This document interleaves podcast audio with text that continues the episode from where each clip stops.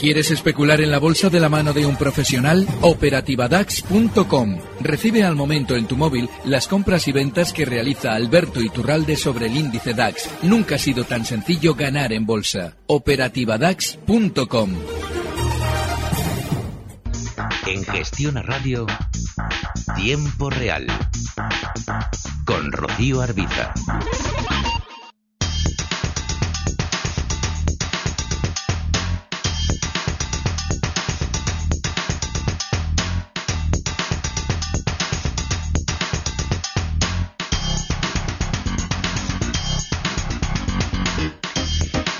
Y 34 minutos de la tarde, una hora menos, si nos escuchan desde Canarias. Eh, ya saben que están escuchando Tiempo Real en Gestión a Radio.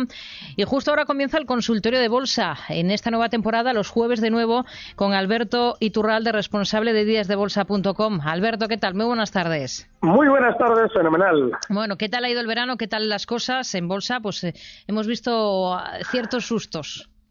De maravilla, porque para los que bueno, por lo menos estamos acostumbrados a especular también en el lado bajista. Sabemos que cuando el mercado cae lo hace más rápido de eh, lo que se desplaza cuando sube. Con lo cual, ese tipo de movimientos están fenomenal. Sin embargo, hay un dato importantísimo durante estos días en el mercado español, no solamente estos días, también durante el mes de agosto lo hemos ido viendo, que es el de la caída de Telefónica.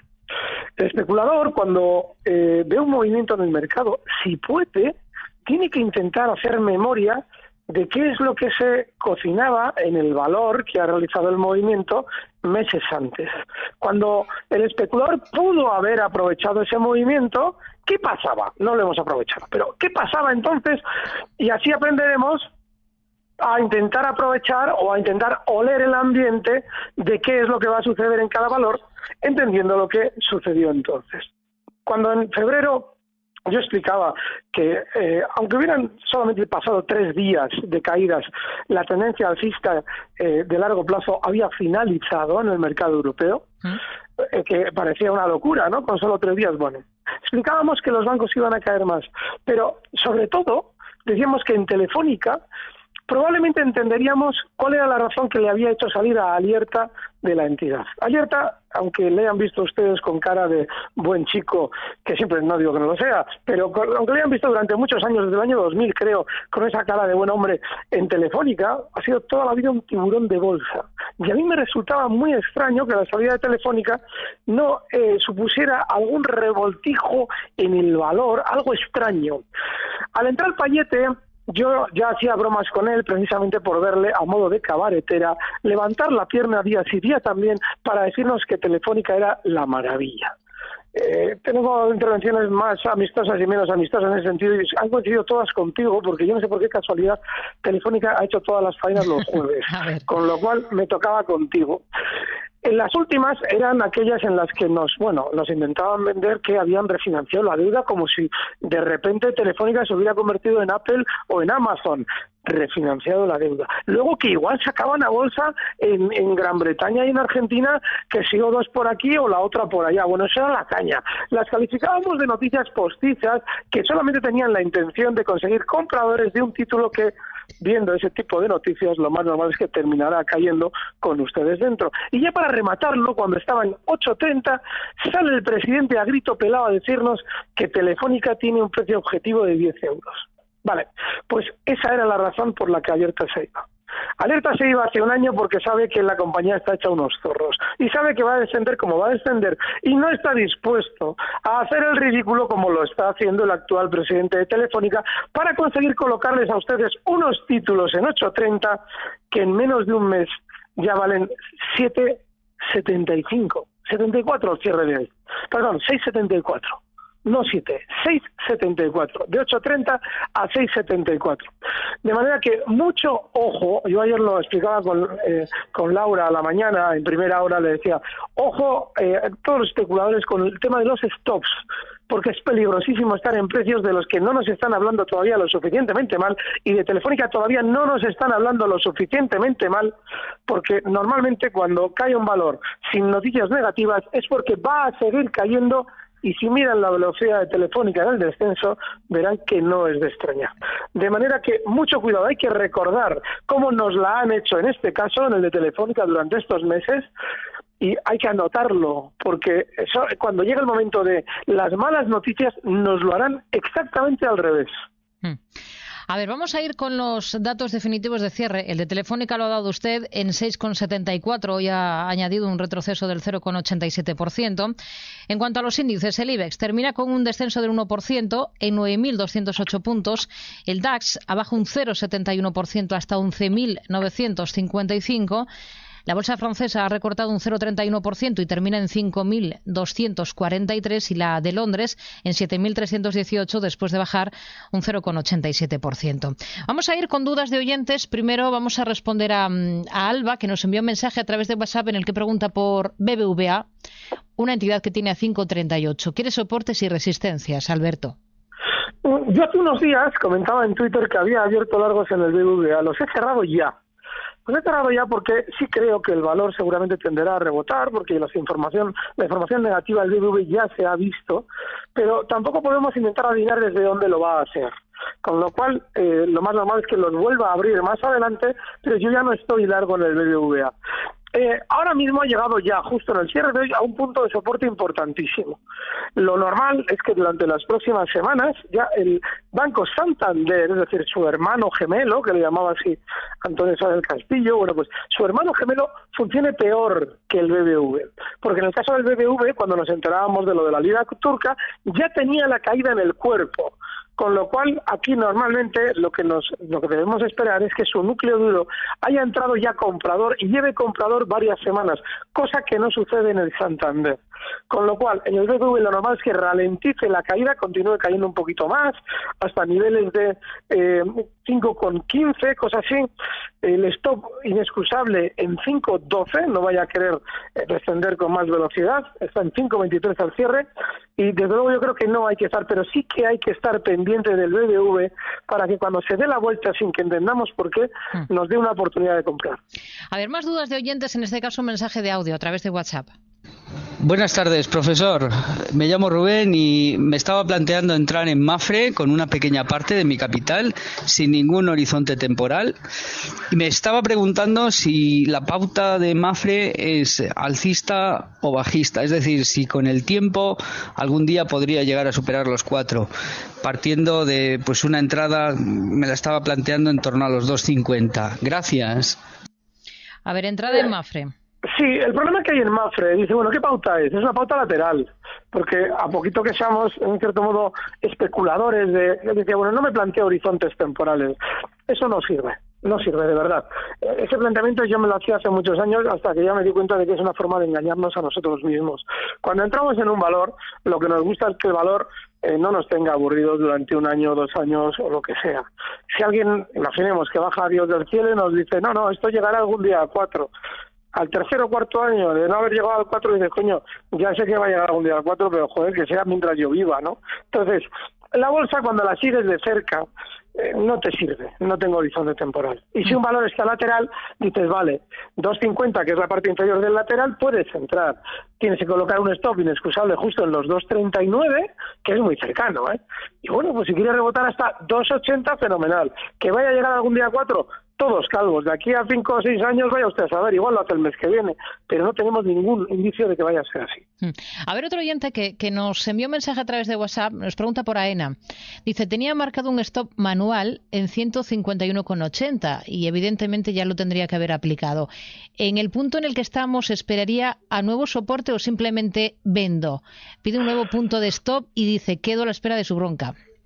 Eh, no, lo que suelo decir yo en estos casos es que cuando algo se nos va de las manos, yo, yo personalmente siempre cierro. Ya, bronca no, porque ya, ya he visto que no ha aplicado el stop, con lo cual bronca no lo va a echar. Pero yo cuando algo se me va de las manos, siempre aplico esto. Entonces, bueno, yo no estaría en AENA precisamente por eso. Si quieren último punto de soporte, hay uno bastante claro, pero bastante, ¿eh? claro, en 142.50. Pues eso es muy difícil que AENA, creo yo, ¿eh? que es difícil que AENA lo rompa sin pestañear. Normalmente, seguramente lo romperá, pero tiene que pestañear, porque esa zona es de soporte. Así es que está en 147.60 y bueno, él verá. Hmm. Raúl de Zaragoza que nos eh, escribe preguntando qué le parece entrar en Logista. Bien, es un valor alcista. El caso de Logista es el de un precio que eh, está haciendo una especie de pullback, además eh, bastante claro, hasta una zona de soporte en 22. Si lo hacemos con ese stop claro en 22 euros, bien, pero ojo, stop claro, porque la velocidad es un poquito, que debo haber echado una línea aquí, la velocidad de caída está siendo muy alta. Eh, no, 21.75, 21.70 de stop. Si tenemos ese 21.70 como stop, lo tenemos ahora mismo logista en 22.12, ahí se puede entrar. Mm. Alberto, nos están escribiendo muchos oyentes que preguntan por, por Telefónica eh, al hilo de lo que ha comentado al principio. Por ejemplo, le leo un mensaje, un oyente que nos dice, ¿y qué hacemos los que tenemos Telefónica a 14? ¿Hasta dónde bajaremos? Ya, mire, en el 14 no la puede tener, porque con los contra splits el punto máximo de Telefónica anda rondando los 12 euros. Usted la compró en ese valor, en 14, lo recuerda muy bien y, acierta, pero eso ha ido ajustándose a dividendo. Entonces, ¿qué hacemos? No lo sé. Yo es que intento avisarles de antemano para que ustedes luego no se planteen la duda de qué hacer cuando está clarísimo que un valor va a caer y no hemos hecho nada. No, lo Sí, me encantaría coger la máquina del tiempo, echarlo hacia atrás, colocarle a ustedes a los cinco o seis igual que están con las telefónicas ahí, mm, gritarles al oído no se debe estar, pero la máquina del tiempo todavía no lo ha alimentado, con lo cual yo no tengo ni idea de qué tienen que hacer. A ver, mm, más dudas. Por ejemplo, em, Juan Manuel de Valencia nos dice que compró ENCE a 7 euros y que quiere saber cómo ve esta posición y nos dice que tiene Inditex a 25.50. Vale. ENCE, mm, yo es que no estaría, lo he explicado en varias ocasiones porque es un valor peligrosísimo. Eh, he relatado en alguno de los eh, consultorios contigo qué pasaba en el año 2007 y a qué velocidad se dio la vuelta a la baja después de una subida brutal durante dos años para dejar enganchada muchísima gente. Había llegó a recortar en muy pocos meses el orden de un 85%. Estos últimos semanas está lateral. Yo, desde luego, el stop que le colocaría a esa posición estaría justo en la zona 760. No le daría más margen. Había una pregunta más, no sé si Rocío ha cerrado el correo. Sobre, sobre Inditex, a 25.50. Ah, sí, es verdad. Sí, sí, sí, sí. Bueno, el Inditex también insistía justo a final de eh, julio aquí lo comentábamos que, joder, qué casualidad que cuando Inditex ha rebotado desde 22.60 hasta 30, justo en 30 nos empiezan a contar que han nombrado a no sé quién, no sé si como consejero delegado, como director general, era, era alguien que yo no conocí, no he vivido hablar de él en mi vida, pero Inditex insistía, hombre, por Dios, hemos nombrado a este, a partir de ahora todo esto va a ser Hollywood. No, absurdo, lo que están intentando es estar en las noticias de manera postiza. Lo que hemos descrito antes de Telefónica lo estaba haciendo Inditex en julio, justo en zonas de 30. Y el descenso es normal. Claro, alguien dice, coño, he comprado en 25.50, ¿qué hago? Bueno, pues colocar un último stop justo en los mínimos que se veían en fecha, eh, en abril, los mínimos de abril, justo en 24 euros. El rebote, si quieren todo bien en el caso de Inditex, podría ser hasta zonas de 27 euros. Pero no hay que estar o no hay que entrar compradores en un precio que todavía no ha dibujado un giro de alza como es el caso de Inditex. A ver, agenda para mañana y enseguida retomamos el consultorio de bolsa. Seguimos respondiendo a dudas que ustedes nos están planteando con Alberto Iturralde, responsable de díasdebolsa.com.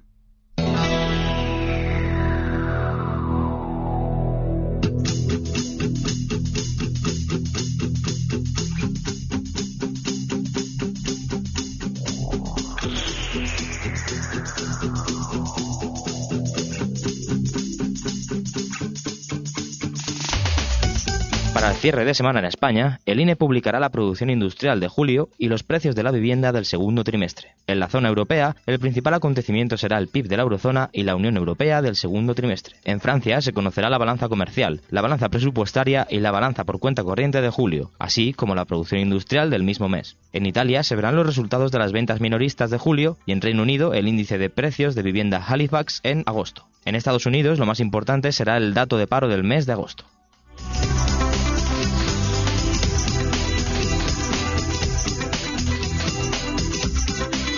Seguimos en el consultorio de Bolsa de Tiempo Real en Gestión a Radio resolviendo sus dudas con Alberto Iturralde, responsable de díasdebolsa.com. Tenemos al otro lado del teléfono a Paco de Valencia. Paco, muy buenas tardes. Muy buenas tardes y enhorabuena por el programa y muchas gracias a don Alberto. Eh, quería preguntarle varias cosillas y era saber si la música sigue sonando con Apple y con y con Amazon en particular o si es mejor dejarlo reposar un poquito y que lleguen a un precio un poco un poco más estable y lo mismo me preguntaba de ASML si a lo mejor es cuestión de ir controlándolo un poco para una pequeña escaramuza. ¿Tiene posiciones? No, no, no las tengo, por mm. eso ya pregunto antes. Muy bien. Gracias, Paco. Buenas tardes. Buenas tardes. A ver. Estoy viendo hace ya tiempo que pasa lo, pasa lo de siempre en el mercado y es que nos dejamos llevar por la marea y como en Europa las cosas ya ahora ya después de que llevamos varios meses ya más o menos recortando ya hombre es que esto Europa está muy mal claro pero claro como nos dejamos llevar por la marea hombre no es que Estados Unidos está muy bien Estados Unidos está muy bien Europa está muy mal claro ese es el problema, que somos tremendamente ingenuos, porque nos pensamos que como allí están subiendo, bueno, de entrada ya nos pensábamos antes eso de que hemos denunciado mil veces, que es el error de las correlaciones. Cada mercado va a su rollo. Y si Estados Unidos quiere subir y Europa bajar, no lo duden que va a suceder. Hace un año todo el mundo pensaba que eso era imposible. No, eso es más que posible y el que lleva muchos años en bolsa sabe que es muy posible. Lo que pasa es que ahora de repente está pasando lo que no nos imaginábamos. Tache, que Europa cae y que Estados Unidos sube. Bueno, pues cuidado. Cuidado porque Estados Unidos debería subir sin volatilidad y sin embargo está subiendo ya con volatilidad. Eso significa que lo que ha sido maravilloso hasta ahora, es decir, que todo lo que a ustedes le están contando por ahí, que hay que irse a Estados Unidos, cuidado que igual los dientes que les han sobrado aquí en Europa se los van a terminar de dejar en Estados Unidos. Hay que tener mucho cuidado. Estados Unidos ya está moviéndose con nerviosismo. Y los tres valores que ha citado nuestro oyente, dos de ellos son eh, americanos, Apple, pues bueno, ya hoy ya empieza a decir, bueno, pues ya quiero recortarle también un poquito, que se vea que sabemos recortar en Estados Unidos. La primera zona de soporte importantísimo en Apple no está ni siquiera cerca de los 223, estaría en zonas de 194, muy lejos, con lo cual esa sería la zona en la que si él espera un receso a la hora de entrar, deberíamos plantearnos las compras. En el caso de Amazon, que también hoy casualidad, también nos está diciendo que sabe recortar, esa primera zona de soporte puntual estaría en los 1862 dólares, cotiza en 1964.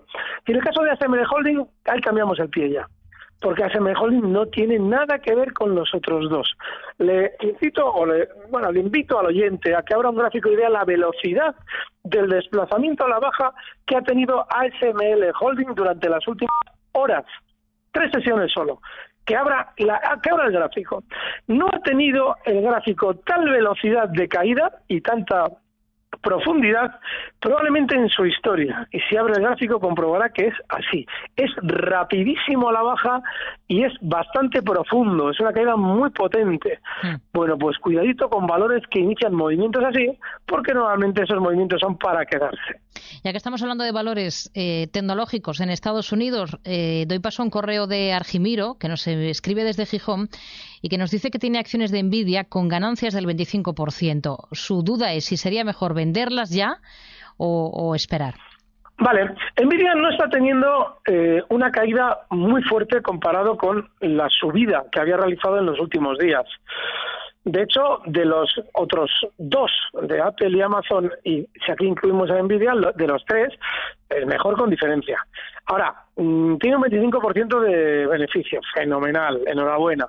El stop, claro, en 264, por si la cosa se tuerce. Está ahora mismo en 274,53, ese 264 sería el stop, enhorabuena. Hmm. A ver, Rodrigo de Valladolid, que nos escribe a través de WhatsApp y que quiere preguntarle cuáles serían las pistas que nos indiquen que se puede entrar comprador en el IBEX y en particular en Santander.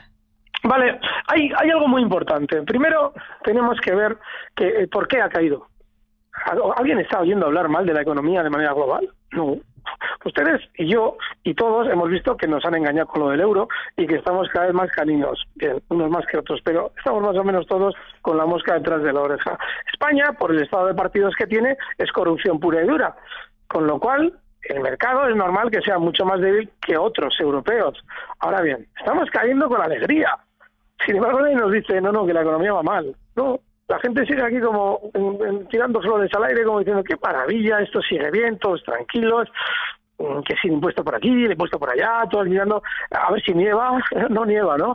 Pues mira, ese es el problema. Cuando eso sucede, no ha aparecido ni siquiera el primer indicio de que en el mercado hay que comprar.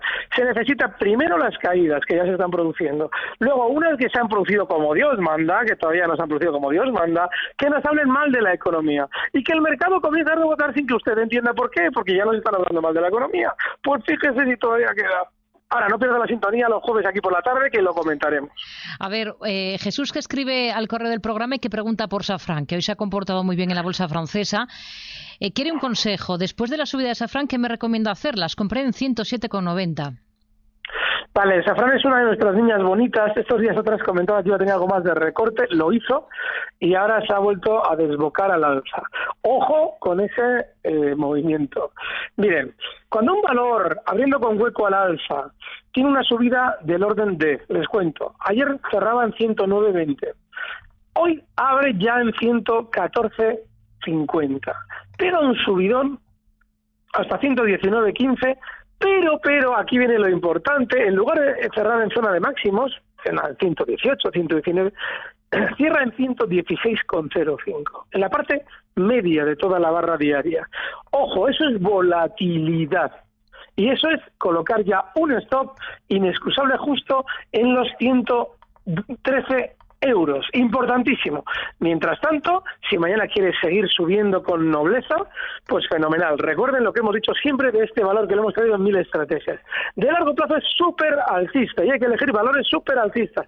Pero cuando aparece la volatilidad, que no la ha tenido hasta ahora en meses, cuidadín.